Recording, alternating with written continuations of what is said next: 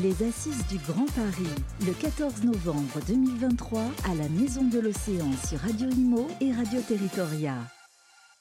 Bonjour, bienvenue à tous. Radio Imo, Radio Territoria, toujours euh, en direct des Assises du Grand Paris, ici à, la Maison de, de l'Océan. On est ravi d'accueillir euh, Jonathan Seben. Bonjour Jonathan. Bonjour. Vous êtes directeur général de Sogaris, hein, spécialisé dans la, dans la, logistique urbaine. Alors une logistique urbaine face à de nouvelles exigences, évidemment. Et vous aviez eu déjà l'an dernier certaines propositions. Est-ce que vous pouvez nous les rappeler? La logistique urbaine, c'est un secteur qui euh, évolue extrêmement vite. Peut-être pour rappeler hein, que euh, la transformation des modes de consommation, associée aussi à la digitalisation, à la métropolisation, conduisent à une révolution euh, puissante des modes de distribution des marchandises en ville.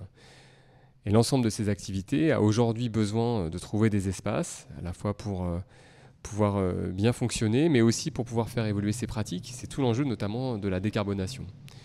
Ce que porte Sogari, c'est au fond de pouvoir travailler intelligemment entre à la fois les aspects de mobilité et les aspects liés à l'immobilier. C'est précisément notre cœur de métier, nous sommes une foncière. Et nous portons euh, véritablement euh, la conviction qu'il faut pouvoir développer un réseau de sites à l'échelle euh, du Grand Paris et que ce réseau de sites doit permettre de pouvoir réimplanter de la logistique en ville. Ça fait partie des propositions que, que nous avons portées dans le cadre de ce groupe de travail. Réimplanter la logistique en ville, c'est des enjeux très très forts de développement immobilier, de qualité urbaine, architecturale, d'appropriation aussi de ces bâtiments par l'ensemble des parties prenantes que peuvent être euh, les élus, les riverains, euh, l'ensemble des utilisateurs. Et euh, il faut aussi pouvoir réfléchir à leur localisation lorsque l'on peut le faire sur des sites qui sont multimodaux, à côté de la Seine, à côté des voies ferrées, c'est encore mieux parce qu'on préserve l'avenir. On se donne la possibilité demain de pouvoir, je dirais, opérer par des modes alternatifs à la route. Oui. En tout cas, dans l'immédiat, il faut absolument réintroduire cette logistique en ville, c'est absolument indispensable. La logistique en, ville, c'est vrai, avec toute cette problématique du dernier kilomètre. Vous avez parlé immobilier, vous avez parlé mobilité, et on voit que ce sont deux sujets qui ont été euh, largement impactés par bah, des nouvelles normes, une, même une avalanche de réglementation, euh, que ce soit, bon, l'immobilier, on n'y revient pas évidemment, on est dans toute cette transition, mais également la mobilité avec euh, les, les ZFE qui arrivent ou qui devraient arriver tôt ou tard. comment ça, modifie justement vos projets peut-être sur, le Grand Paris? Est-ce y a un projet emblématique euh, dont vous pouvez nous parler?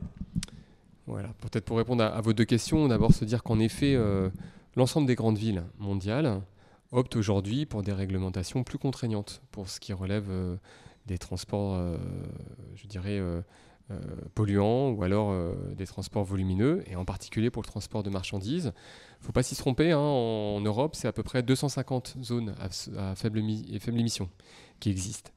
Donc euh, effectivement, la mise en place de cette zone euh, à Paris s'inscrit finalement dans un mouvement qui est un mouvement euh, global. Je dirais que l'enjeu essentiel, c'est avant tout de donner de la lisibilité aux acteurs, notamment pour que les uns et les autres puissent prendre les anticipations qui s'imposent pour pouvoir faire évoluer leurs pratiques. Je l'évoquais tout à l'heure. Il faut quand même imaginer qu'un camion propre, aujourd'hui, c'est quasiment trois fois le prix d'un camion diesel. Que la disponibilité de ces véhicules n'est pas toujours au rendez-vous et que donc il y a un enjeu d'anticipation qui est extrêmement puissant. À cela s'ajoute euh, en effet, vous le disiez, euh, la nécessité de pouvoir euh, permettre à ces professionnels, je dirais, de se poster soit dans la ZFE ou à l'entrée de la ZFE par des développements immobiliers bien localisés. C'est le cas par exemple du site que nous sommes en train de développer à Vitry-sur-Seine, sur la zone d'aménagement des Ardoines, qui doit d'ailleurs être livré d'ici maintenant quelques semaines. C'est un bâtiment euh, de grande envergure, hein, il représente 35 000 m2, pardon, 20 000 m2 en rez-de-chaussée, dans lequel vous avez à la fois de la logistique urbaine, vous avez du commerce professionnel, et puis vous avez un parc d'activités qui vient se loger en surplomb.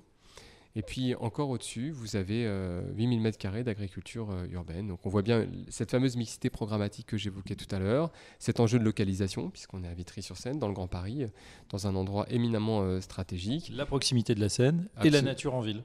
Absolument, on est dans une zone d'aménagement qui elle-même porte ses propres, euh, euh, je dirais, euh, intérêts, enjeux de qualité urbaine. Donc il faut réussir à, à mixer à la fois ses activités productives au sens large du terme avec le développement d'une nouvelle ville durable et, désirable. Voilà, bon, Radio Imo était présent à la pose de la première pierre de l'hôtel logistique euh, Sogaris à Vitry-sur-Seine. Et eh bien, on sera ravi d'aller voir ce que ça donne quelques deux ans après. En tout cas, j'espère bien. Eh ben, ça sera avec grand plaisir. Merci, Jonathan Seban. Je rappelle que vous êtes directeur général de Sogaris. À bientôt sur Radio Imo, Radio Territoria. Merci à vous.